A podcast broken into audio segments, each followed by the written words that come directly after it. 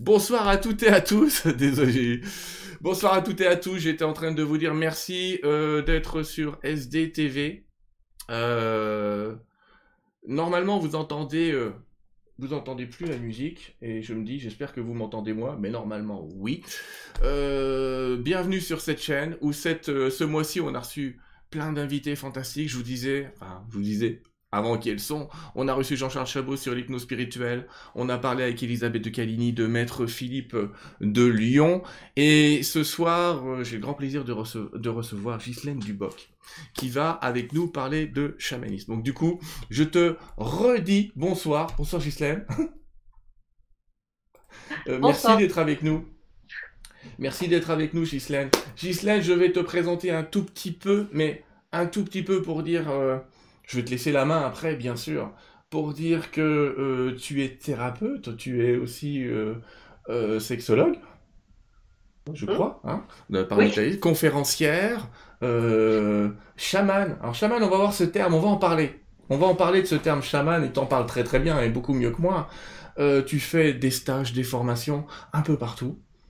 Et, et je, je te je te présente ce soir, il y a un tas de gens qui te connaissent déjà. Je voulais dire qu'en tout cas, si ce soir, il y a aussi un tas de gens qui te connaissent pas, et je vais vous dire, mais mes amis, une fois que vous allez connaître Ghislaine, vous allez l'adorer, et vous allez faire comme moi, vous allez la suivre sur Facebook, vous allez écouter toutes ces petites vidéos, euh, t'en fais beaucoup en ce moment, quasiment quotidiennement, euh, régulièrement, euh, sur un point de vue, sur un autre, tu nous racontes un petit peu ce qui traverse, et c'est génial. Je vais aussi vous dire, euh, à propos de Ghislaine, qu'elle est auteure, on dit auteur E maintenant, avec un E.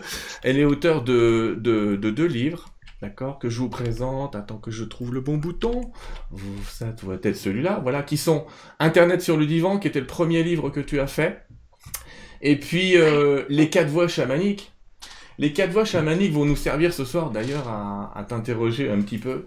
Donc je vous invite vraiment euh, ben, acheter euh, Internet sur le divan, c'est vous qui voyez. Mais les quatre voix chamaniques, franchement, euh, c'est génial, c'est bien fait, ça se lit facilement, vous inquiétez pas. et c'est pas toujours le cas aux éditions Erol, mais là, ça se lit facilement. Et, je te remercie parce que c'est pas facile d'avoir une écriture fluide. C'est jamais facile. c'est un mec écrit qui parle. alors, Ghislaine, dans un premier temps, je vais te laisser la main. Et puis, je voulais te demander eh bien, de te présenter pour ceux qui ne te connaîtraient pas, et, de, nous expliquer comment tu es venu, euh, comment tu es venu à cette voie du chamanisme, comment tu es venu à cette voie de thérapeute, si tu veux bien nous l'expliquer.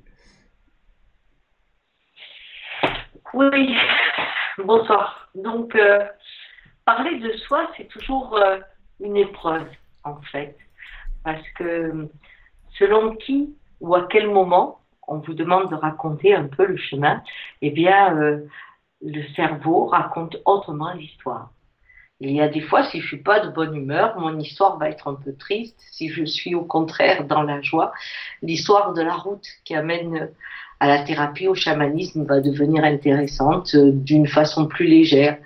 Et ce soir, eh bien, je vais essayer de me brancher sur votre énergie pour être rapide sur cette route qui fut longue quand même et euh, on devient, comment on devient chaman, j'en sais rien en fait. Je crois qu'il n'y a pas de méthode, il n'y a pas de plan, il n'y a pas de règles. Il y a une découverte au fil du temps de ce que l'on est, de ce que l'on peut percevoir, de ce que l'on peut vivre, et aussi le fait d'apprivoiser la vie, de, rentrer en contact avec sa diversité, mais aussi la danse dirais que la, connexion au monde, eh bien, euh, on l'apprend avec euh, l'initiation de la vie. Et c'est quoi l'initiation de la vie? Eh bien, c'est que ceux qui vous ont fait du bien ou que ceux qui vous ont fait du mal, ou quand vous avez perdu ou gagné, faites-en des messagers, faites-en des maîtres. Et à ce moment-là, vous savez que vous avez commencé la voie, la route, parce que votre vie est une initiation. Et quand on la regarde comme ça, on n'est pas dans mais qu'est-ce que j'ai fait au bon Dieu pour mériter ça, ou celui-là, pourquoi je l'ai rencontré, ou celle-là? Non, c'est juste la vie qui vous sculpte, comme elle sait sculpter, euh, euh, les rochers hein, avec la mer, elle en fait de la dentelle des fois. Eh bien, la vie nous sculpte, et moi, la vie m'a sculpté. Au départ, elle m'a amené dans des choses difficiles de l'enfance, qui est l'isolement, mais ce qu'on appelle l'isolement est une initiation de la perception. Quand vous vous êtes isolé, vous observez, et donc vous apprenez à vous mettre en lien autrement. Et puis après, l'autre partie a été le commandement, être celui qui est devant, puisque je ne peux pas être toujours dedans, donc je suis devant, on me suit. Et puis un jour on tombe, c'était la quatrième, la troisième étape, qui est justement euh, cette chance de, de, tomber de haut, d'aller dans la dépression pour pouvoir rencontrer l'humilité. Et, et, là, eh bien, on commence à, enfin, j'ai commencé en tout cas à rencontrer, euh, être dans la vie, être connecté au monde et euh, dire oui. Voilà. Et je crois que la voie aujourd'hui, c'est le oui. Hein c'est oser dire oui à la vie, quoi qu'elle amène. Vous savez, c'est la force de l'être humain. Hein il a mal, il reçoit plein de choses et il dit encore, encore. Il aime encore.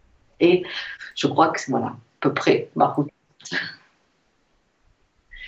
D'accord. Il faut dire autre chose ou Non, bon? non, je voulais savoir par rapport, à, par rapport à cette voie chamanique, tu as rencontré beaucoup de gens pour t'enseigner. Est-ce que tu peux nous en parler un tout petit peu? Oui. Est-ce que les gens sont. Euh, si on parle du. Qu'est-ce qu'un chaman? Il faut bien se poser la question de qu'est-ce qu'un chaman un chaman, il peut venir de, de, pays autochtones, hein, où il a vécu euh, des fois dans une nature euh, violente. Hein. Si je suis en Sibérie ou autre, je ne saurais absolument pas survivre dans des lieux comme ça. Je ne suis pas née là-bas, mais il y a des chamans qui naissent là, qui naissent peu partout dans le monde avec euh, la, vibration du lieu. Hein. Il y a l'histoire et il y a le lieu. Hein, quand je suis chez les Inuits et qu'il y a euh, une survie constante euh, pour exister, ou dépecer les animaux pour pouvoir faire des vêtements, etc. C'est des choses qui existent même encore aujourd'hui. ça n'a rien à voir avec le chaman occidental. Donc, des fois, on me dit, bah, tu sais, j'ai été initié par les pygmées ou tel endroit, mais j'ai passé des mois dans, la, dans la forêt ou autre. Euh, je dis oui, mais ton être profond n'a pas la connaissance de cette euh, expérience, de cette nature. Quand euh, je suis dans un espace où il y a une grande humidité avec beaucoup d'animaux et tout ça, ma réalité, même ma réalité émotionnelle, ma façon de comprendre les choses, elle est en accord avec ce paysage. Et puis, il y a les Occidentaux. Et dans les Occidentaux, il y en a qui sont nés dans les villes, il y en a qui sont nés dans les campagnes, et il y en a qui sont nés euh, aussi dans les, dans les banlieues très violentes, par exemple. C'est encore une autre façon. Eh bien, ça, là aussi, il y a des chamans. Pour moi, je dis bien pour moi. Parce que, en fait, c'est quoi? C'est cette particularité quand on est d'avoir euh, pas perdu ses perceptions avec l'environnement extérieur. Et si c'est un environnement de nature euh, comme euh, la jungle ou autre, ces perceptions-là vont euh, aiguiser votre ouïe à des distances très très fortes, etc. Si vous avez été en Cévennes, par exemple, où il y a des paysages avec des fortes montagnes, vous allez avoir vos perceptions, même au niveau, pas simplement des individus, mais de votre conscience de la Terre, vous allez la voir autrement. Mais si vous êtes né dans une banlieue très violente, là aussi, vous allez devoir poursuivre, éveiller vos perceptions et avoir une conscience de l'environnement. Cette conscience, quand on l'a, généralement au départ, c'est plutôt violent dans l'enfance. Parce que vous avez des, visions de temps, d'espace qui sont très différents et que le conditionnement dans lequel vous devez rentrer pour passer dans la normalité de la réalité commune est très, très difficile. Et souvent, il y a un sentiment de rejet, même une mise à l'écart où on fait peur, etc c'est le schéma. Mais quand vous soyez dans la forêt, si vous êtes un chaman, vous êtes aussi mis un peu à l'écart. Personne n'a envie d'être chaman, hein, je vous le dis. Et, et, en fait, de l'autre côté, c'est pareil, je veux dire. Et aujourd'hui, ce qui se passe, c'est que le chamanisme, c'est de, c'est une personne qui est née soit d'un côté, soit de l'autre. Donc, il y a au niveau des perceptions une bonne perception, mais qui a un conditionnement de son lieu. Hein. C'est-à-dire, si on prend les Indiens, ils ont un conditionnement horizontal, pour ceux qui sont en tribu, hein, je parle, pas pour tout le monde. Et puis, il y a l'occidental qui a un conditionnement vertical, c'est-à-dire que la pensée, la façon de vivre en symbolique, etc., on a été conditionné pour.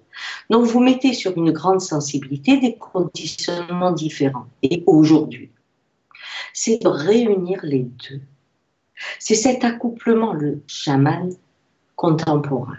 Pourquoi? Parce que nos connaissances en physique, notre façon de représenter le monde par l'esprit, rejoignent cette façon de se connecter au monde par la vibration. Et du coup, on devient des êtres complets. Quand on voit les chamans autochtones arriver, au départ, je me souviens, il y a 30 ans, ils ne parlaient pas on vivait les choses et puis vous vous débrouillez avec ce que vous viviez. C'était tranquille. Ils n'avaient pas de blabla à faire. Quand ils ont vu que nous, on avait besoin d'informations, ils ont appris à parler. Et nous, on a appris à se taire. C'est-à-dire que maintenant, quand les choses se passent et qu'on me dit qu'est-ce qui est arrivé, j'ai dit je ne sais pas, tu verras comment ça se passe pour toi et tu, et tu me raconteras toi. Donc, on a échangé un peu, peut-être qu'on est arrivé à un équilibre avec un peu de mots et puis beaucoup de sentis. Voilà. Donc, euh, vous voyez, euh, c'est des fois quand on dit je vais vivre des rituels, par exemple, j'en ai vécu dans des pays différents, dans des histoires différentes. Vous, vous avez des rituels avec des coutumes ancestrales. Mais quand vous commencez à avoir cette union, vous avez l'inspiration du rituel. Parce que le rituel, il doit rester vivant.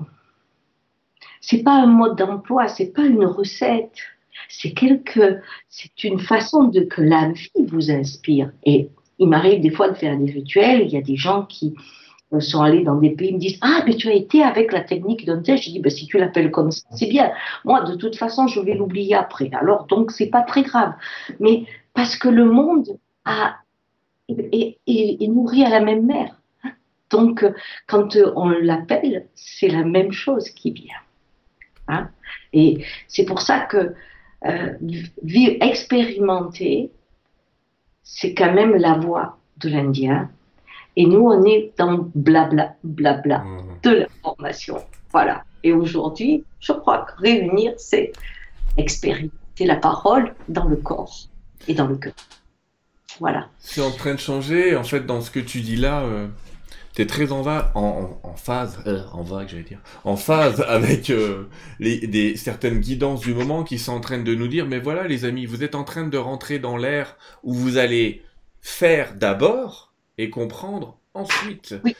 Donc dans l'ère inverse, où aujourd'hui on nous apprend plein de choses, on sert quasiment de rien, et là on nous dit, servez-vous de quelque chose qui vous sert vraiment, et ça, L'univers va d'abord vous le faire de manière instinctive, et après, si vous voulez apprendre, mais des noms, on vous les donnera. C'est un peu ça, non? Oui, parce qu'aujourd'hui, euh, on, arrive près de, de, la fin d'un monde, et euh, on a l'habitude de, de, chercher des visionnaires. Hein euh, on disait, vous dites que vous cherchez la liberté, mais en fait, vous cherchez le Messie ou vous cherchez le visionnaire ou le gourou qui va vous enseigner la liberté. C'est pas possible hein, mm. chez l'Indien. Vous rencontrez votre liberté, c'est pas facile. Mais pour pouvoir euh, connaître la mer, une des bonnes façons, c'est d'aller s'y baigner. Hein. Sinon, on peut passer des heures à la regarder, à en parler, à en faire de la poésie, à même en faire des mathématiques. Mais la façon de connaître votre rapport à la mer, qui peut être quand vous êtes dans l'eau, bah, j'en peux pas, ou c'est froid, ou c'est pas bon, ou c'est merveilleux, ou je vais plonger, ou alors je vais être mhm. au-dessus. Chacun va avoir sa connexion à la mer. C'est pour ça que ce qu'il y a de fabuleux, c'est que quand on expérimente, on cherche pas à savoir. Souvent, on me dit, c'est bien ce que j'ai vécu, c'était ça. Je dis, mais ça peut être que ça, puisque tu l'as vécu et que ton expérience fait partie des multitudes d'expériences, puisque une des, des lois que j'aime dans l'horizontalité, c'est de penser que du multiple naît l'unité. Alors que nous, mhm. c'est un qui doit donner la vision à l'ensemble. Là, c'est l'ensemble dans sa manifestation qui révèle le un. Et je préfère ça. Vous voyez euh, Donc, quand on apprend ça, chaque être est juste. Même dans ça, je veux dire, quand un lion mange un mouton, c'est juste. Mm. Celui qui amène l'ombre est en train de révéler le soleil. Donc, c'est juste aussi. C'est intéressant parce que cette, cette façon horizontale euh, vous déboussole, puisque vous pouvez projeter que quand tout le monde a parlé et que tout le monde assiste à la révélation du 1. Dans les roues de médecine qu'on fait, les gens ne se connaissent pas et souvent ils amènent leurs blessures ou ce qu'on a envie de travailler et ils comprennent pas, mais la roue est en résonance dans le même thème alors qu'ils ne se connaissent pas. La vie fait bien les choses, c'est ça qu'on apprend. Même celles qui font mal, elle fait bien les choses.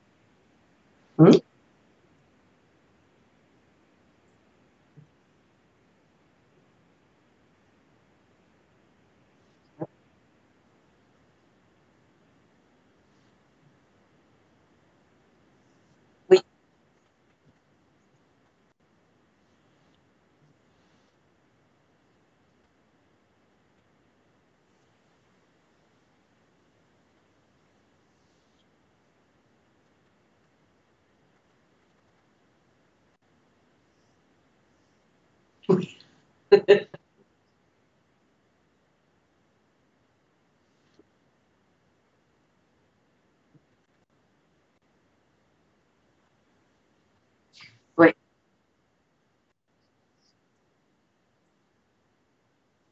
Oui. Je suis le monde. C'est vraiment une grande, une grande, différence entre euh, l'Indien et l'Occidental. L'Occidental, il est et euh, si euh, vous lisez euh, Anna Arendt, elle le dit aussi très très bien, mais le fondement de l'Occident, c'est de s'être dissocié du monde. Hein? Quand on dit la chute, par exemple, dans le livre de la Bible, c'est cette je quitte le paradis, je suis dissocié. Et pour l'Indien, en fait, je n'ai jamais quitté le monde je fais partie du monde. D'accord. Pour euh, je t'interromps 30 secondes, Ghislaine. Je, t'interromps juste 30 secondes, excuse-moi. C'est juste pour dire aux gens que j'étais en train de... Parce que tu sais quoi, j'ai oublié de me mettre mon propre son. ce soir, je suis un peu distrait, je sais pas ce qui m'arrive. Mais j'étais en train de dire que dans, la dans le livre des quatre voies chamaniques, la première loi, c'était « Je suis le monde » et tu étais en train de nous l'expliquer. Donc je te laisse reprendre, mais c'est pour redonner le contexte. Merci. Voilà, donc euh, cette, euh, cette façon d'être au monde, c'est dans un cas c'est dissocié et dans l'autre cas c'est associé. Dans un cas, je me sers de ce qui est devant moi puisque je suis dissocié et je fabrique un monde réparé. Par exemple, la mort étant euh, une erreur, j'essaie de faire un monde immortel. Et vous voyez bien qu'en Occident, on essaie d'avoir des monuments qui durent toujours, on veut un amour qui dure toujours, on veut tout qui dure toujours, vous devez être le même le matin que le soir. C'est ce, goût hein, de garder les choses vient du fait qu'on utilise tout. Hein. on prend le bois si on veut faire des meubles, on prend les poissons si on veut s'endormir, mais sans s'occuper d'un équilibre, tout est matière. Tout ça, ce sont nos Legos avec lesquels on crée un monde. Et aujourd'hui, le monde qu'on a créé, ce monde virtuel, en utilisant la matière du vivant, eh bien, c'est un monde qui détruit complètement le vivant. Parce qu'on est à l'extérieur. On, on n'a pas conscience qu'on fait partie de la vie.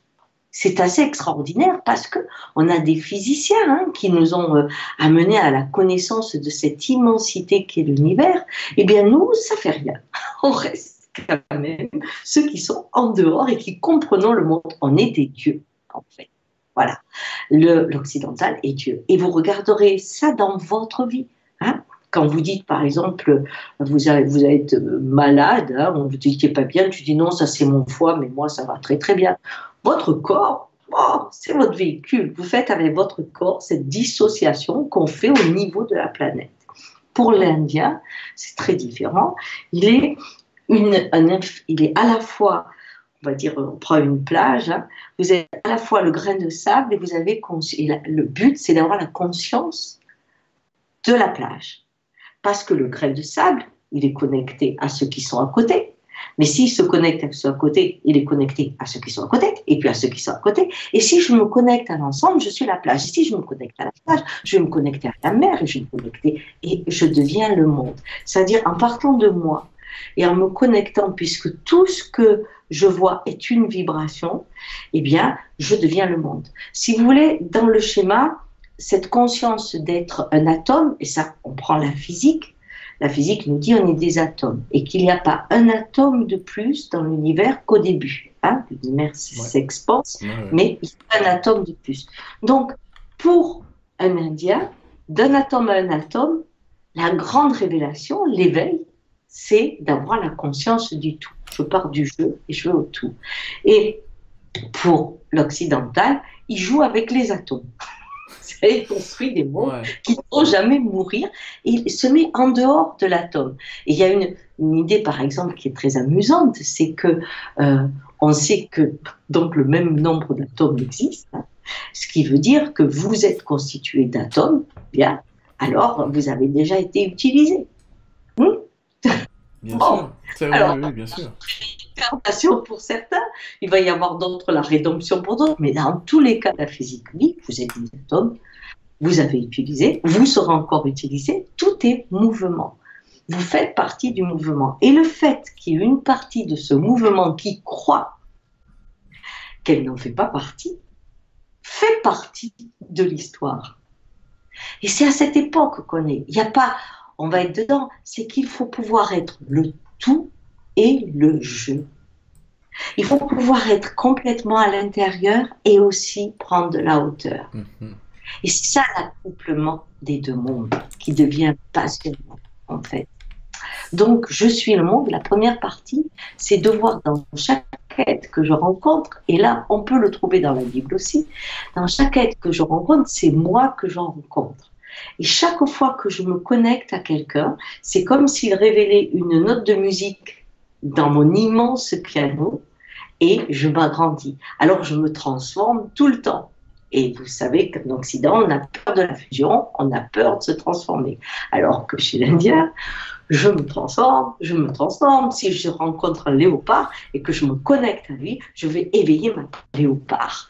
Et donc cette connexion fait que peu à peu, je deviens le... Voilà. C'est génial.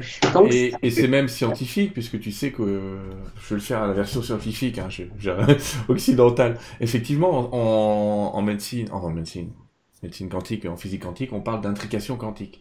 C'est-à-dire qu'on dit qu'un atome qui a été séparé à un moment d'un autre atome est toujours lié à cet atome. Et comme tu le dis, au départ de l'univers, on imagine, je vais faire les frais Bogdanov là, hein, mais on imagine qu'au départ de l'univers, l'univers tenait dans cette petite boule noire, les amis. Et on a tous été là-dedans. Et on a tous été, entre guillemets, séparés. Séparés de quoi? L'intrication quantique nous dit qu'on y est toujours. Donc on est toujours tous les temps, tous les espaces, toutes les personnes, tous les moments. C'est vrai que pour un occidental, ça fait mal la tête. Pour un, chaman ou un médecine man, euh, c'est naturel. Il fait partie de la nature. Il est aussi la nature. Et il y a ce contact-là. Donc effectivement, et tu le dis toi-même, cette voie numéro un, elle nous amène à, casser des schémas de, séparation d'avec l'autre, à cacher des schémas de rupture. C'est-à-dire que l'autre, au final, je le sers et il me sert. Il ne peut pas en être autrement. Oui, l'autre me révèle. En fait, euh, il n'y a pas. Euh, des fois, on me dit, vous savez, souvent les, on dit euh, je suis la voix, alors je voudrais être comme Bouddha, je voudrais ceci, cela, etc. Et euh, il y a beaucoup de chrétiens qui me disent mais alors avec votre système, c'est quand même dangereux cette histoire. Et euh, je leur dis pourquoi? Il me dit parce qu'en chaque être que je rencontre, quand même, pas, pas tout le monde, quand même, pas tout le monde ne va pas être moi. Je dis si, tout le monde. Je dis évidemment, vous, vous pensez si je rencontre Bouddha, bien sûr que c'est moi. je suis Bouddha aussi à l'intérieur, bien sûr. Mais moi, je vous dis, si vous rencontrez Hitler, c'est vous aussi. Alors là, on me dit, non, là, Gisley, c'est pas possible. Je dis, mais c'est quoi? C'est celui qui veut être le meilleur, celui qui veut être l'élu, celui qui veut être le parfait? Est-ce que vous ne le trouvez pas chez vous? Celui qui met des parts de lui-même au cachot parce qu'il est trop sensible. Cette part trop sensible, je vais la mettre au fond, je vais la faire souffrir pour que je sois quelqu'un de très dur dans ma vie. Vous êtes bien clair avec vous, vous le mettez bien en prison, au cachot, et vous la faites souffrir, cette part sensible. C'est tout être que je rencontre est une part de moi. Et si je soigne cette relation, cette violence ou ce besoin d'éliminer pour être entier, parce que chacun dit j'élimine cette part, j'élimine, j'élimine, parce que comme ça je serai quelqu'un de bien. Si vous trouvez comment éliminer personne, alors vous êtes en train de faire bouger le monde, parce qu'on sera pas en train de dire il faut couper les branches, on sera en train de dire il faut aimer, aimer et comprendre derrière quelle est l'harmonie à laquelle on n'a pas accès. Et c'est ça qui est intéressant. Le fils préféré, par exemple, tout le monde là, vouloir être l'élu, tout le monde là, pratiquement. Et on a une civilisation qui veut que vous soyez le meilleur. Alors pour être le meilleur, il faut marcher sur quelqu'un. bon, eh bien, qu'est-ce que, qu'est-ce, si vous réparez ça, vous changez la dynamique du monde parce que une seule goutte de vin dans un verre d'eau trouble définitivement la boisson. Et j'aime croire qu'on a ce pouvoir de la goutte de vin. Tu l'as? On l'a tous. Je fais un petit point de vocabulaire pour euh, une de nos téléspectatrices qui s'appelle Gaëlle. Quand j'ai dit tout à l'heure, l'autre me sert, ce que j'entendais, c'est le service. L'autre me sert sur un plateau, la leçon, l'énergie dont j'ai besoin. Hein, C'était pas l'idée, il va me servir je suis son maître et Dieu. Pas du tout. Euh, et puis je dis souvent, je suis d'accord avec toi. Enfin, de toute façon, je te dis que j'allais être d'accord avec tout. Mais euh, les guides disent la même chose de toute façon. Et j'ai ces gens qui me disent non, moi je peux pas. Euh, je ne suis pas un despote. Je ne suis pas un despote. Je n'enferme pas les gens. Et je me dis attends, ton enfant là, tu l'as jamais enfermé dans sa chambre parce qu'il avait fait une bêtise? Tu lui as jamais dit tu sortiras quand je te le dirai? Et là, tu es en train de me dire que tu n'as jamais été un bourreau? Donc euh, tu ne supportes pas les bureaux parce que toi tu l'as jamais été. Tu vois, c'est souvent ils viennent nous. On a vécu ce qu'on vit. Et ce qui est très intéressant, c'est que quand on, accepte ça, qu'est-ce qu'on découvre? On découvre que la mise, euh, quand on enferme un enfant, c'est que généralement, soit c'est parce qu'on a décidé qu'il allait trouver tout seul sa stabilité. C'est un enfant qui est petit, qui a 3-4 ans, il faut qu'il arrive à calmer ses émotions. On lui dit, prends ton temps, tu te mets dans ta chambre, on va voir. Mais des fois, ce qu'on parle, quand on a la violence, la violence qui vient vers l'enfant, c'est l'impuissance. Si, si je ne peux pas me faire entendre, ça veut dire quoi? Ça veut dire, je n'arrive pas à avoir l'enfant que je veux. Il n'a pas le comportement que je souhaite. Et donc, ça touche ma volonté à créer un monde beau, harmonieux, à ma façon. Et c'est là où on retrouve ce chiffre 1. Et si j'essaie d'apprendre de l'enfant qu'est-ce qui bouge chez moi, quelle impuissance, qu'est-ce qu'il me demande de mettre, euh, comment dire, en berne ou en deuil euh, dans ce que je crois lui transmettre, eh bien, euh, c'est ça qui vous fait bouger, ce qui fait que quand vous verrez quelqu'un de euh, violent, vous chercherez où est son impuissance. Vous chercherez, vous vous attacherez pas au comportement. Vous regarderez qu'est-ce qui l'a déclenché parce que vous l'avez vu en vous. C'est pour ça qu'il n'y a, pas de je suis mauvais. Il y a comment on arrive là?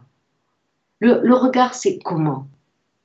Parce que ce qui est mauvais, dans une culture est bon dans une autre. Ce qui est mauvais à un certain moment de votre vie est bon à une autre. Il n'y a que à l'écoute du comment et de la souffrance du corps qu'on découvre peut-être ce qui ne meurt pas.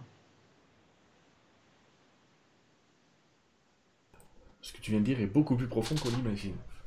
Alors tu nous as parlé un peu de la loi 2 en fait, sans le faire exprès. Enfin si, en le faisant exprès je pense. L'autre est la porte qui mène à soi. Ça c'est la, loi la voie numéro 2 du chaman.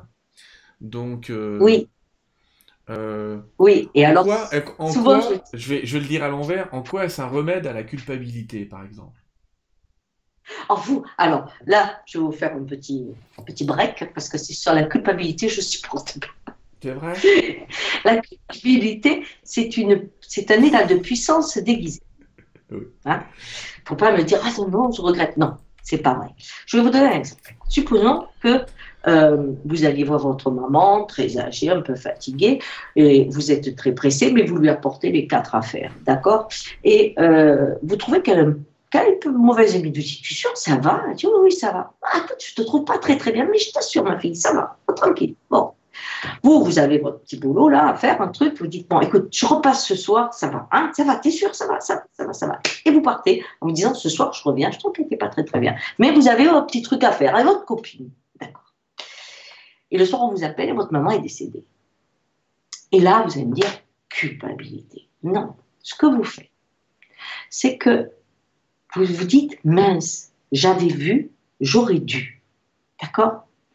Et à quoi ça vous sert de dire ça? À quoi ça vous sert de penser j'avais vu, j'aurais dû? Si on va au bout de cette réflexion, ça veut dire j'avais vu que ma mère allait mourir et j'ai préféré aller prendre un thé avec ma copine. Est-ce que c'est vrai? Vous direz ah non, ça c'est pas vrai. Ah, si vous dites j'avais vu, j'aurais dû, ça veut dire que vous avez vu et que vous avez fait le choix de ne pas la mener à l'hôpital. Ce qui est faux. Donc, ce qui veut dire que vous n'aviez pas vu.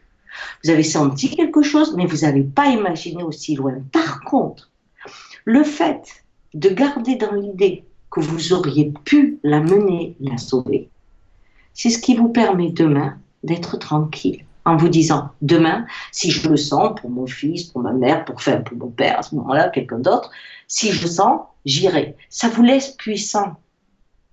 Parce que dans l'autre cas, c'est la vie qui vient quand elle veut que vous soyez là ou pas. Vous voyez? Dans la culpabilité, ça sert à nous, à nous garder puissants. Prenez vos états de coupables et regardez-les comme je viens de faire. Et vous n'en trouverez pas un qui résiste à ce raisonnement. Si vous aviez pu faire un autre choix, vous l'auriez fait. Mais croire qu'on peut faire ce choix, ça vous permet de croire que demain, vous restez puissant. Ça qui est important. Vous voyez? Donc, quand je dis, maintenant, c'est quoi, petite parenthèse, parce que ça, ça m'énerve. Non, mais tu as raison, moi, ça m'intéresse énormément ce que tu viens de dire. C'est génial. Tu ramènes à une puissance et en même temps à une. Euh, euh, rendre la personne adulte, c'est-à-dire pas responsable, mais dans son fonctionnement, comprendre qu'elle ne pouvait pas faire autrement. Oui, on laisse rentrer la vie dans la vie. Hmm. Vous n'êtes pas tout puissant. Je veux dire, la mort n'est pas une erreur. On meurt quand on a fini son temps, jamais avant. Juste quand on a fini son temps. Alors quand je dis que l'autre est une porte qui mène à soi, c'est vrai. Parce que franchement, dès qu'on voit ça, ça, ne s'arrête pas. Et alors, ce qu'il y a de meilleur, c'est ceux que j'appelle des bombes. C'est-à-dire quand vous avez quelqu'un, quand vous le voyez, vous allez dans un groupe, vous êtes en famille, et c'est vraiment celui où vous dites Waouh, c'est pas possible. Je pense que je vais bomber. Quoi. C'est pas possible. Vous savez que vous allez faire la belle figure, mais au fond, vous avez. Bon, Or, en fait, là, c'est une partie de vous que vous n'aimez pas. Et souvent, je dis, c'est une partie de vous que vous avez mis. Alors, par exemple, vous n'aimez pas les gens qui euh, parlent trop, supposons. Donc, vous faites attention à vous retenir le plus possible, à ne pas envahir l'espace, parce qu'on vous a appris que c'était impoli, etc. Or, quand vous étiez petite, ou au fond de vous, vous rêviez de parler, ou vous avez beaucoup parlé. Donc, il a fallu que vous enfermiez cette part de vous qui, qui parlait beaucoup, et vous la mettez au fond du trou, d'accord? Et puis, vous êtes à table, et en face de vous, il y en a un qui parle et qui prend toute la place. C'est comme si la part de vous que vous aviez mis au-dessous revient et vous dit Hey, je suis toujours là. Qu'est-ce que tu fais? Vous voyez, ça c'est un exemple. Mais c'est aussi des exemples de part de nous euh, qu'on n'ose pas vivre, par exemple. Je n'ose pas être euh, quelqu'un de, de célèbre. Très souvent, je vais prendre à mes côtés quelqu'un qui est célèbre. Pourquoi? Parce que lui, il a le droit et pas moi. Mais au moins, j'en profite un peu. Et il réveille chez moi ce goût, ce, fait d'être vu à deux, hein, puisqu'à ce moment-là, je suis juste à côté. Mais celui qu'on fréquente est souvent une part de nous qu'on admire qui se réveille ou qui se vit parce qu'on n'a toujours pas le droit, une part de nous qu'on a mis aux oubliettes, une part de nous qu'on ne connaissait pas. Ça vous arrive d'être avec quelqu'un et de dire oh, ben, écoute, j'ai été super toute la journée. Je sais pas, j'ai parlé avec lui. Moi qui parle pas, j'ai parlé, j'étais bien. Vous vous êtes révélé. C'est d'ailleurs de ça qu'on tombe amoureux. Hein. c'est de la personne qu'on devient. C'est ça. cette mise en relation qui nous épate. Et c'est d'ailleurs quand on s'aime plus qu'on se quitte, c'est-à-dire quand on s'aime plus la personne qu'on est devenue. Ce que l'autre dans la relation fait naître à ce moment-là, c'est une part de nous qu'on n'aime pas. Vous voyez Donc l'autre, c'est un pianiste avec vous. Et, c'est pour ça que c'est une aventure. Moi, maintenant, j'aimerais bien avoir des gens qui m'énervent plus. Vous voyez? Ça, je m'aurais bien. Mais j'en ai moins. Bon, alors, euh, mais je peux bien. Parce que ça, ça prend du Voilà.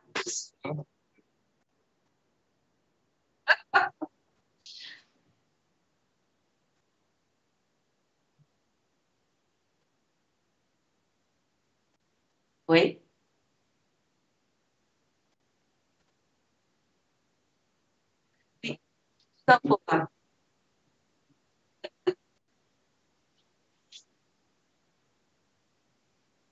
Alors, la beauté, c'est pas la beauté euh, esthétique euh, dans le sens, euh, comment dire, littéraire du terme. C'est la beauté, c'est des d'abord la beauté. Vous cherchez pas la beauté, c'est la beauté qui vous prend. Hein. Quand vous avez accès à un coucher de soleil ou à un instant magique de quelqu'un qui sourit que vous connaissez pas, cet instant fait arrêter votre être. Vous êtes l'instant. À partir du moment où vous dites c'est beau, par exemple, c'est fini. Vous n'êtes plus là-dedans. Mais dans le moment que vous partagez, qui vous émerveille, dans cet instant-là, il n'y a ni temps, ni peur, ni mort. Vous n'existez pas et pourtant vous existez encore plus. Et c'est pour ça que souvent la nature, la promenade dans la nature, quand, quand on est dans la peine ou, autre, mais ça vous prend et, et ça vous soulève dans, dans justement cette confiance de, je dirais pas d'un ailleurs, mais quand le, comment dire, tout peut avoir un sens, mais la beauté c'est transcendant. Quand elle vous prend, vous êtes ailleurs et vous êtes tellement là. Euh, vous l'avez tous vécu. Ça peut être euh, des choses, mais des fois tellement simples. Et on la cherche pas. Elle vient. C'est pour ça que des fois, les gens qui sont complètement fermés, pour diverses raisons, eh bien, euh, ils peuvent traverser un paysage, ils peuvent voir des choses magnifiques, ils les voient pas, ils les sentent pas, parce que la beauté peut pas les prendre dans leurs bras. Et des fois, c'est quand ils sont très malades et que un sourire d'une infirmière qui les, qui les approche, ce sourire peut être le premier sourire depuis des années qu'ils voient. Et là, ils rentrent pas dans un sourire, dans la vie qui leur sourit. Et là, ils sont dans la beauté. Vous voyez, c'est, pour ça qu'on ne va pas chercher la beauté. On se met peut-être dans le cœur pour l'accueillir. Voilà. D'accord. Alors, dans, dans ce chapitre-là, dans ce chapitre-là, dans le livre, et tu vois, j'avais encore oublié le son tout à l'heure, donc j'ai encore parlé dans le vide, mais là ça va, c'est pas grave. C'est ce que je dis aux gens, je préfère que ce soit toi qui parle que moi, rassurez-vous, quand même, du coup c'est pas moi l'invité, c'est toi. Dans ce chapitre-là, qui est, qui est la, la beauté et la peur, tu parles de la peur de la mort, avec cette beauté.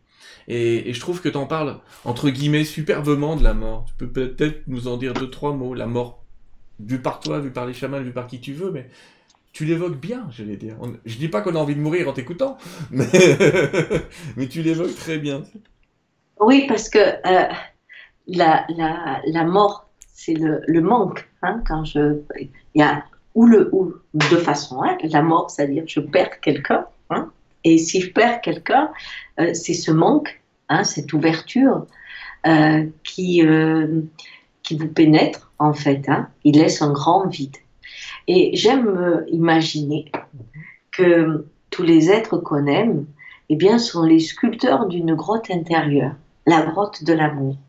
Chaque fois que j'ai le courage d'aimer, je sais au moment où je me relie à quelqu'un, euh, ou à un animal, ou à un lieu, qu'importe, je sais que tout ce qui m'est donné me sera repris. On est locataire. Il faut rendre la voiture. bon, enfin bref. Donc tout ce qui m'est donné me sera repris. Alors, si j'ose, si je suis courageux dans l'amour, eh bien, je vais oser aimer. Et je vais être plein avec cette conscience que il va y avoir le vide. Et il y a le vide. Et le vide a creusé à l'intérieur de soi une ouverture qu'on appelle au départ la blessure, bien sûr. Mhm. Mais ça appelle, hein, la nature n'aime pas le vide, ça appelle une autre histoire d'amour. Avec qui que ce soit, que ce soit même avec un instant magique, comme je disais au coucher de soleil, aimer la vie. Donc, on commence à agrandir avec nos amours, avec les amours d'enfants, avec les amours d'amoureux, avec les amours de tous les gens qu'on rencontre, des animaux, tout ça. On agrandit la grotte, on agrandit la grotte. Et j'ose imaginer que mourir en bien-aimé, c'est qu'on est tellement trop et qu'on est déjà prêt à être une ouverture totale et que la vie n'a qu'à faire un souffle pour qu'on soit plus qu'un cercle et mourir. Voilà. C'est ça que je crois. L'amour nous sculpte dans l'ouverture qui nous relie au tout une fois que ce, cette image de vous disparaît. Voilà. C'est comme ça que je vois l'amour. Intéressant. Effectivement, c'est la route de l'amour. En fait. Cette idée que de toute façon, euh, on est dans un véhicule temporaire. Parfois, je dis aux gens une Twingo, ils rigolent quand je dis une Twingo, mais ça veut dire euh, il y a des gens qui ont des véhicules plus ou moins bien. Euh, de toute façon, avec le temps, ça va rouiller, vous inquiétez pas, les gars. Mais, si on met un véhicule, c'est une chose, mais si on, met un corps qui s'ouvre, un corps vibratoire qui s'ouvre, qui s'ouvre, qui s'ouvre, qui s'ouvre, et qui, fait que la dernière, le dernier lien d'amour est total. Il est toujours vrai. Il faut, on, apprend à aimer. Parce que plus on accepte de perdre, plus l'intensité du présent crée un amour profond. C'est ça qui est important. Ouais, oui, je suis d'accord avec toi et euh, ça rappelle un peu les expériences de mort provisoire, ceux qui partent de l'autre côté et qui reviennent. on leur dit que comment as-tu aimé, qu'as-tu fait pour ton prochain? On leur demande pas si euh, est-ce que tu as mis le dernier farajou qui va bien, est-ce que tu t'es bien occupé de ton corps? Donc ça nous rappelle que, j'allais dire entre guillemets, à chaque fois que les gens parlent de mission, je sais pas toi, mais moi j'explose j'explose et je me dis mais arrêtez les gars, vous êtes venus aimer ce que vous êtes et ce que vous faites.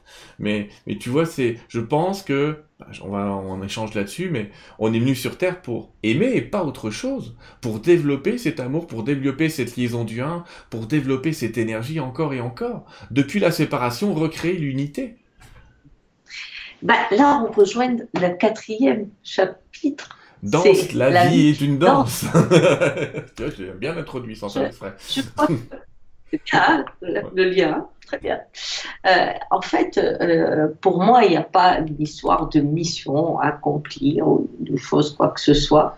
Euh, je crois que chacun a une danse à faire. Quand vous êtes à une soirée, que vous dansez, vous ne dansez pas pour, enfin peut-être certains le font, mais si on aime la danse, on danse parce qu'on danse parce qu'on communie avec la musique, parce qu'on communie avec ceux qui sont autour, mais aussi à l'intérieur de soi, et qu'il y a euh, une histoire d'amour hein, qui se passe pendant ce temps-là. Il n'a ni début, sauf celui après de la fatigue qui va être le moment de la fin, hein, ni début ni fin, mais en fait cet instant où vous dansez, chaque mouvement euh, quand, je mets ce bras ici, eh bien pour que l'autre vienne ici, il faut que je remette celui-là. Là, chaque mouvement, c'est une fin et un début. Et cette musique qui vous fait euh, euh, bouger à sa façon, c'est ça qui est intéressant. Et je crois que la vie, c'est ça. On est remué, on bouge et on essaie à chaque instant de se rattraper euh, des fois. Mais il n'y a pas plus que danser. Je fais au mieux. Une, une rose s'ouvre et puis après, euh, elle perd ses pétales. un gland devient un chêne si la vie lui prête vie. Je veux dire que les circonstances font qu'on danse d'une certaine façon, puis après il y a d'autres circonstances, on danse d'une autre façon. Mais si vous voulez être le maître de, comme la feuille qui euh, se fait porter par le vent, si vous croyez c'est moi qui dirige le vent, euh, c'est pas très intéressant. Ou je vais comprendre le vent et je serai maître du vent. Non, par contre, si vous acceptez que le vent vous porte et qu'il vous fait danser, sachant très bien qu'au moment où il s'arrête, vous allez tomber, alors vous vous occupez que d'une chose, c'est de danser au mieux, le plus facile et aussi avec le plus de joie possible, à travers les larmes que la vie nous amène aussi, bien sûr. Donc, euh, c'est pour ça que ça amène aussi de penser toujours à une transformation. On me dit toujours, est-ce que je suis à tel niveau? Mais il n'y a pas de niveau, il y a une transformation constante. Dès que je laisse l'autre rentrer dans ma vie, parce que l'autre est une porte qui mène à moi, automatiquement, je me transforme. Et c'est cette transformation qui devient au fur et à mesure une danse. Et puis à la fin, justement, quand vous êtes fatigué, vous êtes content que le vent s'arrête. Est-ce que dans le cadre de ce que tu es en train de, raconter avec une poésie que je trouve fabuleuse, est-ce que dans ce cadre-là, finalement, la peur, ce serait pas une résistance à des éléments naturels, à des forces naturelles? Je ne sais pas, c'est euh, la peur à une des résistances naturelles. On, a souvent peur que le monde qu'on a à l'intérieur ne s'accomplisse pas à l'extérieur. Hmm. Quand on peut penser, tiens, j'ai l'intention, mais que la vie va la bouleverser, alors euh, c'est plus facile. Mais je crois que on pense que la sécurité, c'est d'avoir ce qu'on a imaginé, mhm. alors que c'est de savoir que ce qui vous est envoyé est fait pour vous. C'est tout. C'est c'est fait, on est fabriqué pour vivre ça, on est fabriqué pour souffrir, on est fabriqué pour savoir respirer, personne ne vous apprend à aimer, on est fabriqué pour le faire et on est fabriqué pour mourir. Alors, on connaît la fin de l'histoire, où est le problème entre les deux? C'est d'oser. Vivre ce pourquoi on est fabriqué. Et c'est là que les gens souvent se disent mais pourquoi je suis fabriqué alors que tu viens d'énoncer que la nature allait nous le dire à un moment forcément. On peut pas vraiment y échapper